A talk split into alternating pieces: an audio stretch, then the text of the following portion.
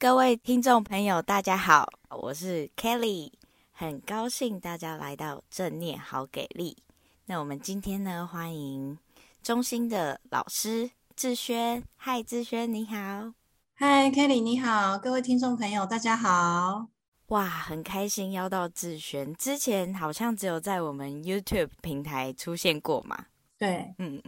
那要不要跟我们 Podcast 的观众朋友来介绍一下自己？OK，好啊，好啊。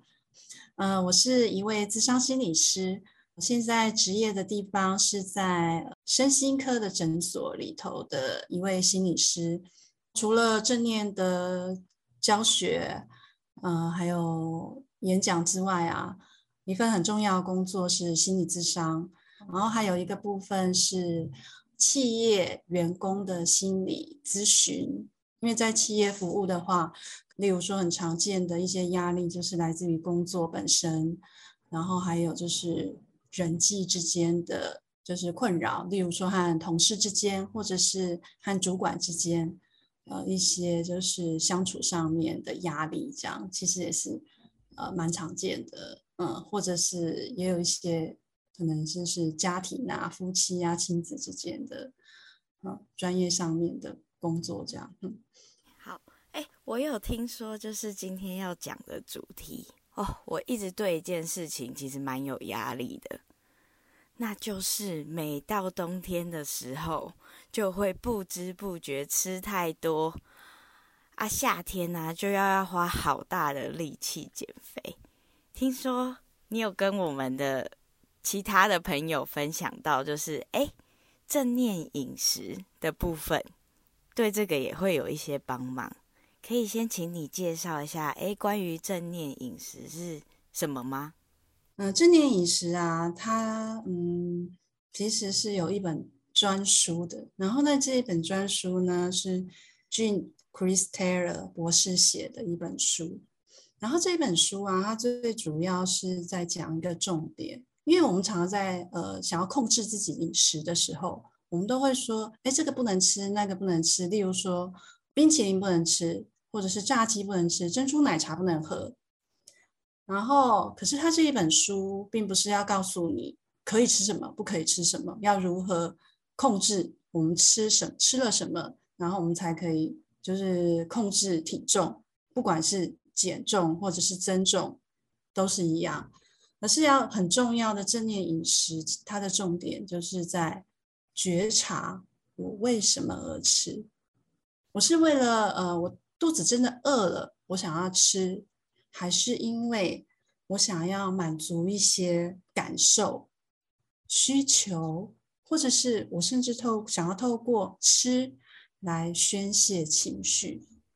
了解，听起来都很有道理，但。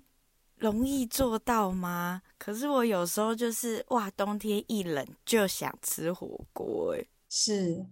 嗯，对，我们就来看看，嗯，Kelly，你提到的这个问题，冷的时候就会想要吃，对不对？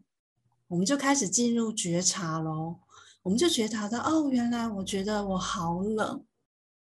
然后那时候你就可以感觉一下，我身体的哪一个部位觉得特别的冷。例如像我自己的话，我到冬天的时候，我很容易手脚冰冷，对。然后在手脚冰冷的状况底下，就会有时候也因为冬天啦，食欲也会比较好，这可能就有这两个因素。然后那个时候很重要的是，你要去觉察一件事情。除了好想吃之外，然后好冷之外，然后再去感受一下我的肚子饿吗？我饿不饿？我的身体现在是饥饿的感觉吗？如果不是的话，可以有另外的选择。例如说，好冷的时候，我可以喝什么？我可以喝呃温热的茶或者是水。它选择很多啊，例如说手脚冰冷的，甚至它可以在呃你的茶里面加一些像是呃那个姜，就会让我们的血液循环很好，然后我们就不会摄取跟吃太多的食物，因为此时的身体并不饿。可是如果觉得饿的话，那当然我们就要去吃东西，不要让自己处在饥饿的状态。身体会很饿的话，是需要食物进来的，然后需要热量。那当然这时候就不需要忍着不吃，所以觉察就变得非常的重要。而正念就是在不断的练习觉察，有了正确的觉察之后，我们才会知道自己可以怎么样做明智的选择。说到觉察，我就觉得，嗯，确实，诶，有时候就会发现到自己特别喜欢吃，可能女生都喜欢吃甜点呐、啊。哦，对，我也是。今天好辛苦哦。嗯，我要犒赏一下自己，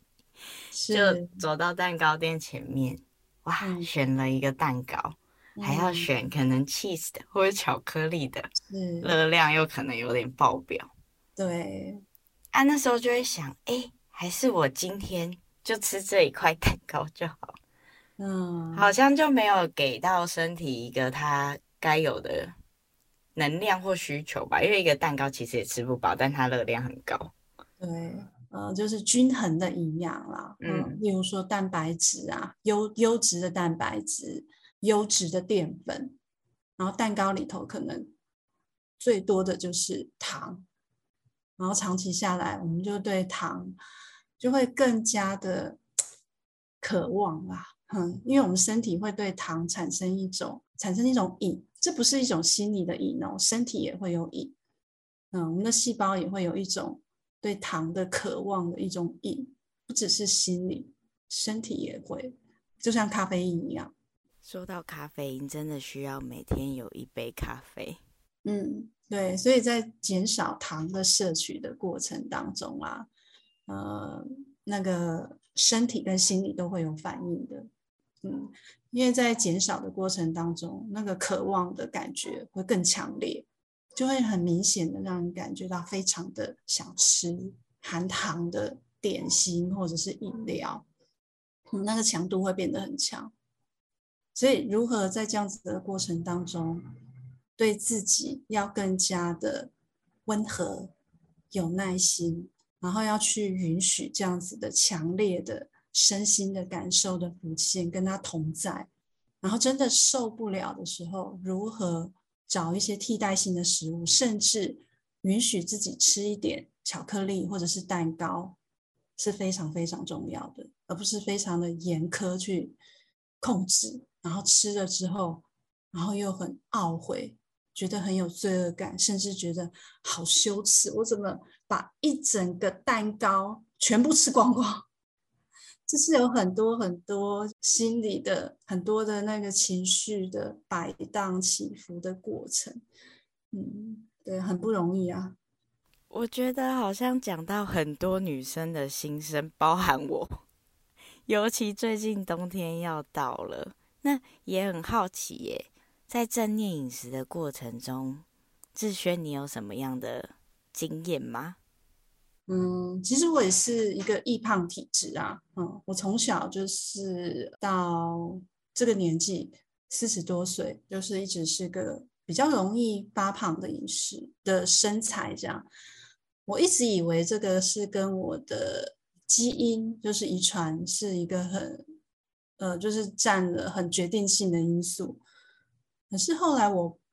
嗯、呃，这两年的饮食做了调整之后。然后搭配上正念饮食，就是觉察自己为什么而吃。之后，我发现我不用那么被决定我自己的体重跟身材这样，而是我透过正念的饮食，而且如何选择对呃身体更健康的食物之后，我可以真的让我的体重跟身材已经回到一种。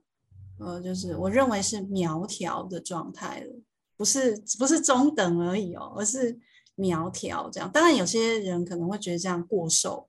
可是呃，我让我的体重回到嗯，就是现在就是比较轻的一个状态，是当初是有一个原因啊，是因为我的膝关节不好，我只要能够减轻一公斤的体重，我可我就可以减少膝盖两公斤的负荷。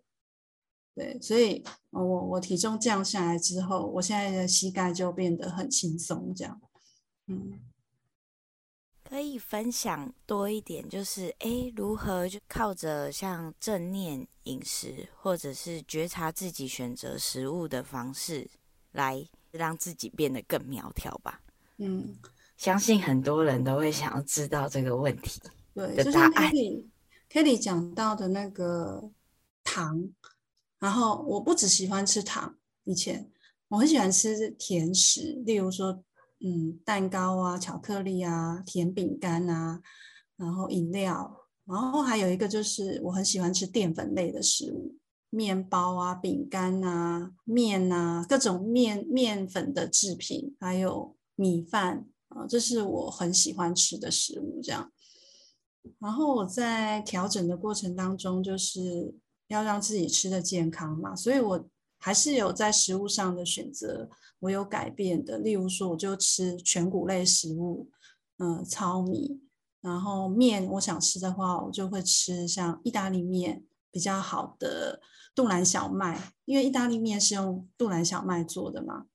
所以它是不算精致淀粉，它是算比较算是比较好的，不会让呃血糖一下子飙升的很高的那种精致淀粉。对，所以在这样子选择的过程当中，嗯，改变的过程当中，就会让自己的健康比较好。选择优质的淀粉，然后优质的蛋白质，是我的三餐的那个主要的营养跟健康来源。所以，嗯，在这样子的条件之下，可是我觉得很不容易的，其实是，嗯，减少。糖分的摄取跟嗯，还有就是不吃，减少了，不能讲完全不吃，而是减少精致淀粉的摄取，这个是相当相当痛苦的过程。嗯，我不能讲它很轻松哦，它其实是会感觉到痛苦的，因为会真的好想吃，嗯，然后在好想吃的过程当中。那个渴望跟冲动来的时候，我如何面对这样子的不舒服的身心感受是很很重要的。对，然后我我觉得我自己是透过正念呐、啊，然后有时候因为那种那种不舒服的感觉，有时候会引发蛮强烈的那种焦虑的感觉。然后当这样子焦虑感觉来的时候，我就会让我自己去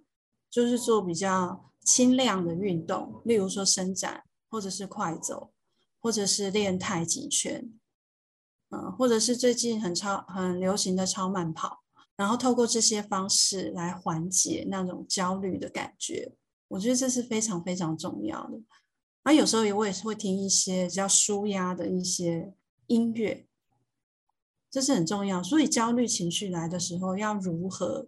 面对共处，跟透透过一些方式来，嗯，舒缓这样子的焦虑是很很重要的。嗯，确实，我们好像很长时间，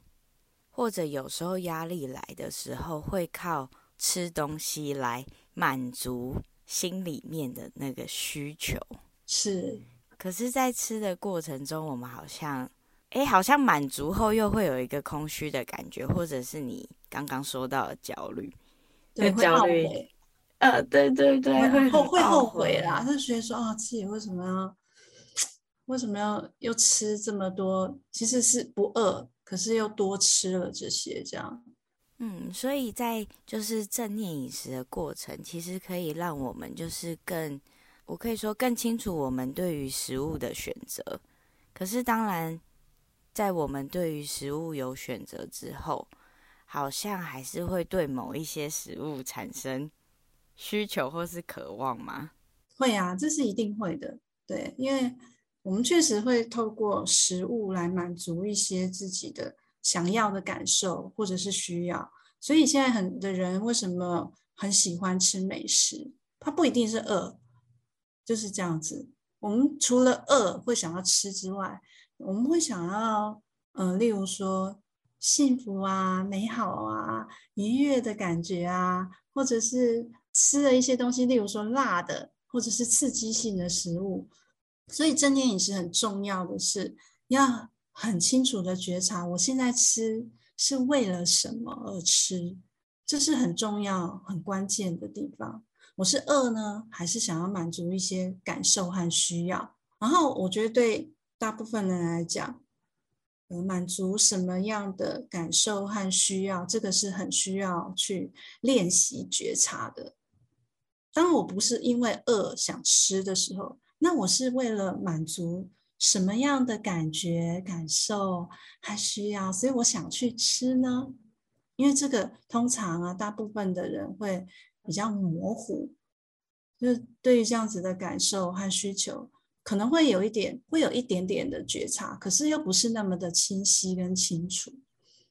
例如说，工作累了，呃，一块蛋糕可以感觉一下，我是饿了，还是觉得啊，我工作好辛苦哦？吃块蛋糕是一个犒赏自己，那是犒赏自己什么呢？呃，我讲讲看我的经验了哈。嗯，例如说我那是一种想要感觉到被抚慰、被呵护、被疼惜、被温柔善待的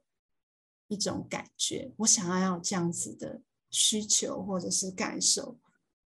然后当觉察到了之后啊，可是我又想要控制自己的体重，不要呃一年比一年。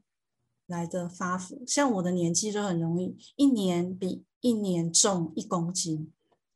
然后在这样子的过程当中，我就会跟我自己讲，一定要这样子吗？还是我在我的日常生活当中可以就是去有一些其他可以满足我这样子想要呃被疼惜、被安慰、被抚慰的一些其他的替代的方式，而不是透过。吃，嗯，当然这需要一些思考。我可以透过哪一些方式来被温柔善待、抚慰的感觉？所以在正念里头就有很多自我呵护、关怀跟抚慰的方式。我个人是蛮喜欢的啦。其实我对自己，呃，我都是尽量用温柔的方式在回应自己，然后减少用严厉、严苛的方式。来批判自己啊，嗯，在这样子的过程当中，我们每个人都会很希望被抚慰啊，被疼惜，嗯，就像我们还是孩子的时候，嗯，去学校读书啊，求学啊，和同学吵架啊，或者是书读不好被老师骂的时候，回家都会好希望有爸爸妈妈可以呵护我们，家就是一个避风港嘛。然后我们现在都已经长大。我们可以给自己这样子的呵护跟关怀吗？就变得非常的重要了。对啊，嗯，所以吃甜食背后内心很大的需求，其实是希望被抚慰、被呵护、被疼惜、被温柔的善待。可是我们不一定只能透过吃，我们也可以练习透过心理的方式来呵护自己、照顾自己、疼惜自己。看见自己的辛苦和不容易，这段很赞呢。我要来看一下，我有没有什么没问到？容许我。哦，好，那可以好奇的问一下，允许跟对待自己温柔，也是志轩一直提到的。我想，这是不是在？正念饮食里面也是非常重要的一个部分呐、我们难免会去吃一些，例如说，呃，精致淀粉啊，或者是糖，这是难免的。所以在呃一天一一个礼拜啊，哈，七天当中，我们要有呃一到两天是可以吃这些所谓的精致淀粉啊，甚至是。被我说成是垃圾食物的东西，因为我们是人，一定要给自己弹性，所以要可以去吃这些东西，或者是在这样子的过程里头，你很想要，呃，就是减少这些食物的摄取的时候，我有时候还是忍不住，因为实在是太想吃了，真的去吃的时候，就允许自己后悔，然后可是还是不要指责自己，因为后悔是一种情绪。嗯，然后甚至有时候吃真的吃好多的时候，会有罪恶跟羞愧的感觉，那也跟这样子的情绪同在，它会来，它很自然，它会消退，当它消退了之后呢，一样过程里头要安抚自己、疼惜自己，就是要不断的拿出耐心，因为我就是在这样子的过程里头，慢慢的减少，然后我允许自己可以偶尔的吃这些东西是没有关系的，无伤大雅的，而不是严苛的批判自己，非常非常的重要，温温柔的。善待自己，因为我发现有好多饮食控制的朋友啊，包含我自己，都会对自己好严苛哦。对，然后这种严苛其实是有时候其实并没有说出来，也没有表现出来，然后这样子其实是很难很难长期的呃走下去啊，因为我们批判之后啊，就会。觉得就那那就算了，就整个全盘放弃了，就会产生这样子的一个恶性循环呐、啊。我觉得我好像是那个恶性 循环的受害者。嗯，对啊，所以就不能很严苛，因为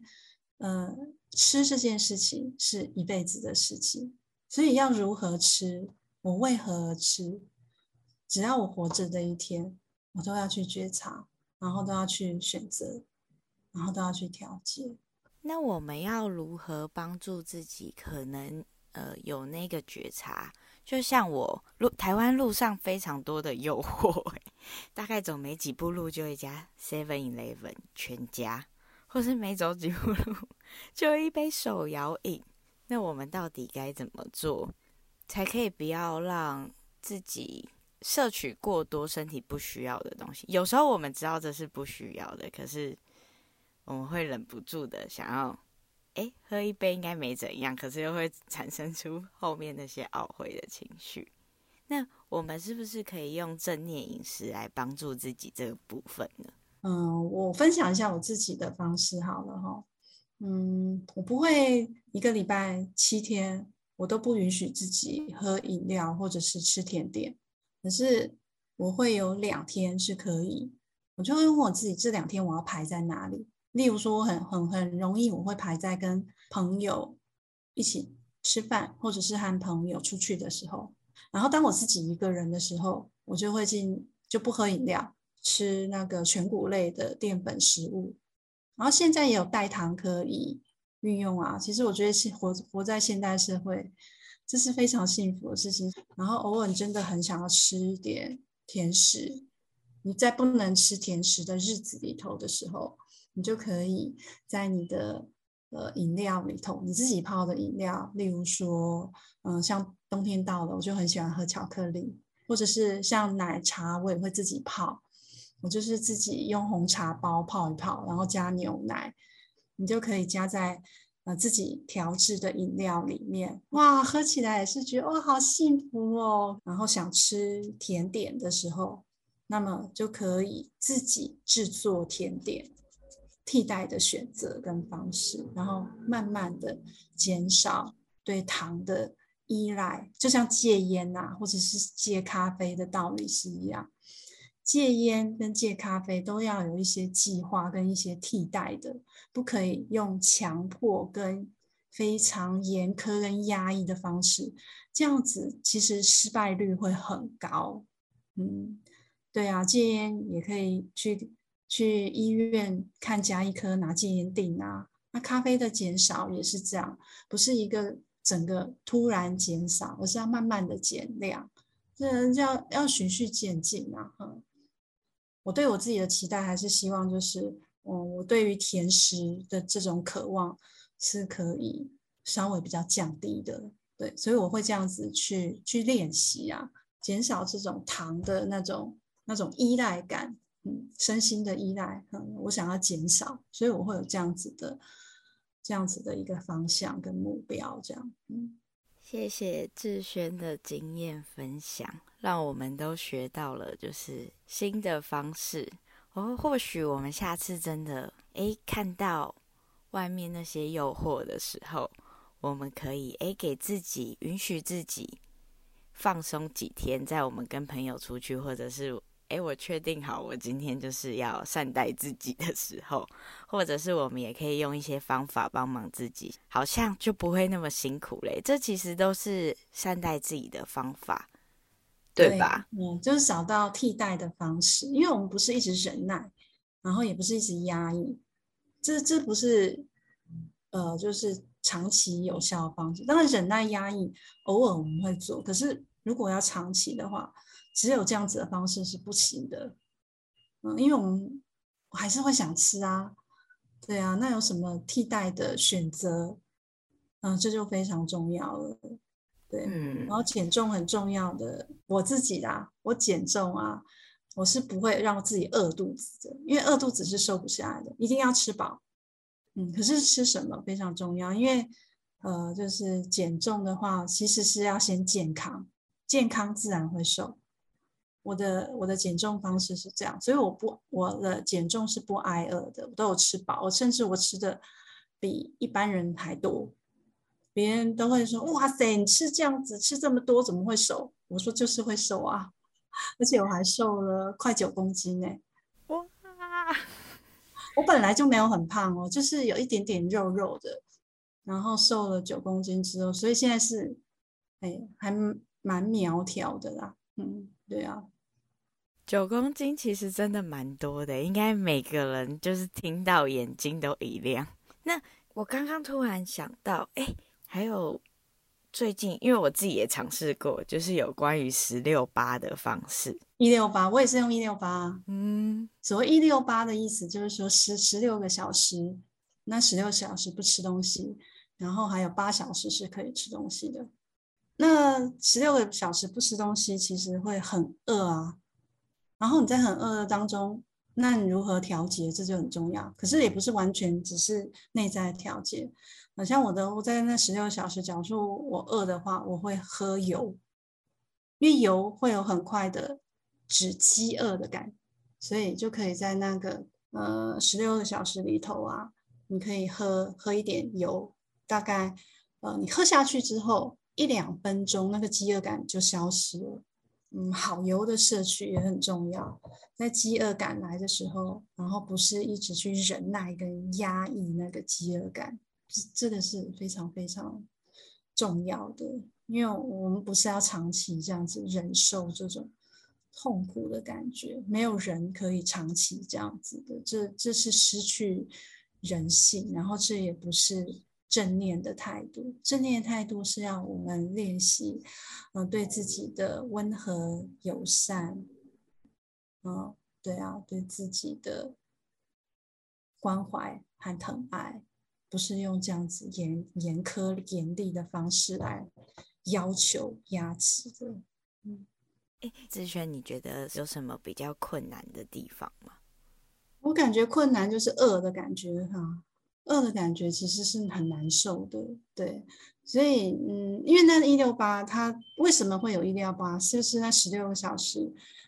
会燃烧脂肪，就是当你开始饿的时候，那个时候，这是否减重的人啊，想要减脂的人，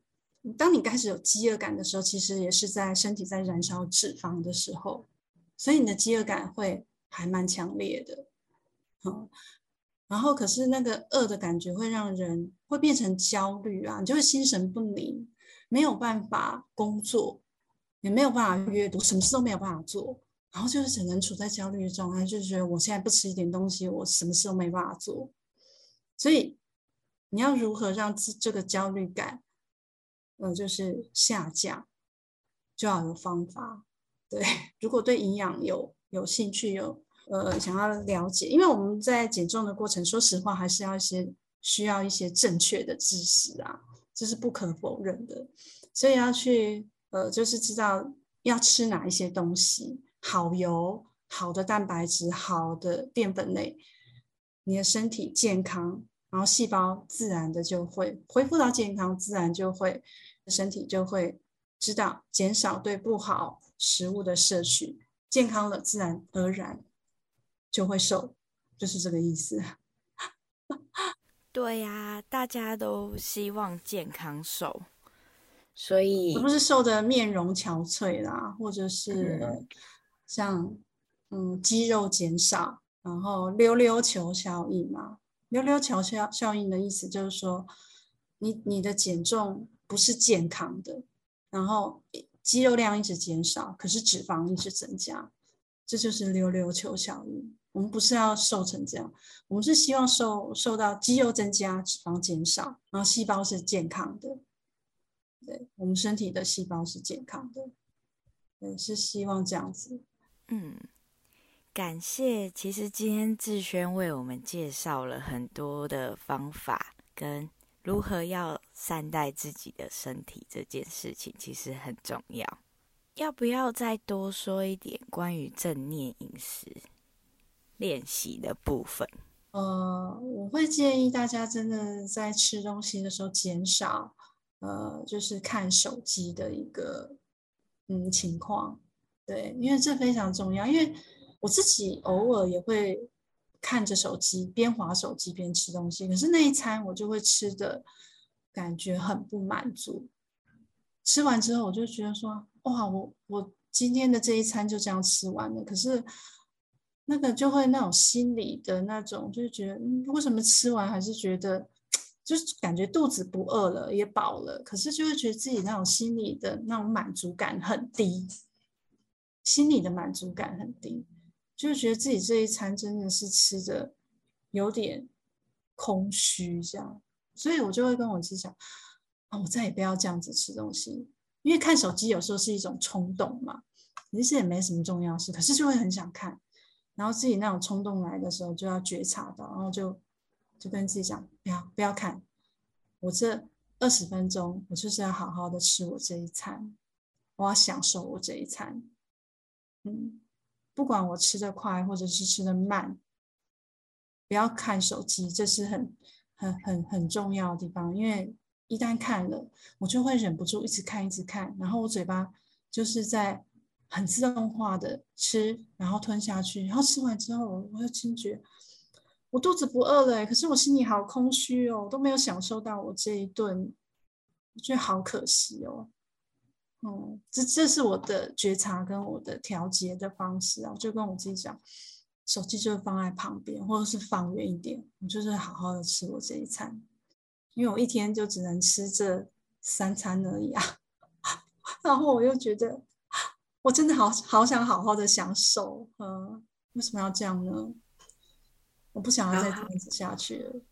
嗯，好好享受一下那一餐的味道。对对对，哦，对啊，尤其是有时候买花了一百五十块买一个便当的时候，一百五哎，不是五十块哎，真的，哎，我刚刚又突然想到。哎，就是在正念饮食过程中，有没有遇到什么困难呢？正念饮食，你是，比如你刚刚，如果只是正念饮食，不会有什么困难。可是是有目标的时候会有困难，会有挫折，会有挑战。嗯，所以当这个目标你很清楚自己的目标是什么的时候啊。例如说，我就是要减重嘛，可是那时候我是没有预期我要减几公斤的，我没有这样子的想法，我只是想说，反正我就这样吃，然后至于能减几公斤，那就看看。我为什么会这样子有这样子的想法，是因为我知道我有一个很明确，例如说我想要减五公斤的话。我就会常常在那个公斤数上面七上八下这样，然后我的心啊就会在这样子七上八下的过程当中得失心非常的重，我觉得那是非常煎熬的，所以我就跟我自己讲，我不要这样子，我就看我自己的身体照这样子的饮食的改变，嗯，会有什么变化，我就比较开放，然后就吃了这样子。两年，我也不知道自己会瘦九公斤呢。说实话，就这样子瘦下来了。当然不能再更瘦，所以我也有在跟我自己讲，就是说，因为我现在已经身体有点跟两年前不一样了。我只要呃，就是比较繁忙的时候，我就会发现我会更瘦，我体重会掉得更低。对，然后我就会跟我自己讲，不行这样子，然后要要觉察自己的身体。就是太虚弱的时候，就是即便我不饿，我还是要吃东西，这样身体有时候会没不饿，可是会有虚弱感觉，然后是需要吃东西才会才会有热量的，就跟以前的反应不一样了。可是这也是新的觉察跟学习对自己身体的认识，不然就会更瘦，嗯，就不能再瘦了，再瘦下去的话。不能看的啦，太瘦了。嗯，觉察可以帮助我们，就是知道自己现在身体的状况，也也能让我们更照顾自己。对，像太瘦的人啊，他可能会有一种感觉是他不饿，可是他身体是虚弱的。我自己的感觉是这样，这也是我很新的经验，因为我以前都，嗯，不太一样。就太瘦的时候会有那种不觉得饿。可是身体是没有力气的这种感觉，所以需要吃东西。身体很很奇妙，嗯，对。在这段开始正念饮食的旅程中，也是花了两年的时间才瘦到九公斤嘛。嗯，正念的饮食的练习啊，个人的经验，前三个月是一个阶段。因为这是一个很新的开始，所以会有很多的一开始的学习和感受。嗯、如果前三个月之后有有有有带着正念的觉察选择呃食物，然后了解自己为何而吃的话，前三个月是第一关，然后第二关就是半年，嗯，半年又会有不一样感觉，第三关就是一年，一年之后又会有一个。不同于过往的感受，然后接下来就是两年，然后身体就会越来越跟以前不一样。我觉得我们每个人活在这个，我们活着很难没有目标跟方向。呃，正念饮食也是会希望，通常会有这个动机，都会有一个目标，例如说更健康，然后更健康可能包含就是呃呃体重不要过重。然后要在正常的范围内，还有一个就是，呃，三高的问题嘛，例如说，呃，血糖啊、血脂啊，或者是血压、胆固醇，希望不要过高。因为外食族在台湾现在其实很容易三高，还有一个需求就是外形嘛，会希望自己的外形是好看的。通常我们都会想要改变，都通常都会有目标啦。可是目标啊，就是。也要觉察到这个目标，如果我们抓太紧的话的时候，我们就会得失心很重。得失心重的时候，我们的心情情绪就会七上八下，很不稳定。例如说，会容易易怒啊、挫折啊、沮丧啊、难过啊、焦躁啊，就会这样子。所以就是知道自己的目标之后，然后给自己充裕的时间，拿出对自己的耐心。嗯，很多事情不是一蹴可及，给自己三个月的时间试试看，练习看看，然后三个月过了第一关之后，进入第二关，半年，